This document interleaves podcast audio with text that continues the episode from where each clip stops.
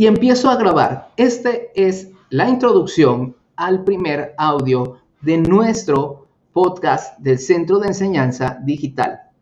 Bienvenido.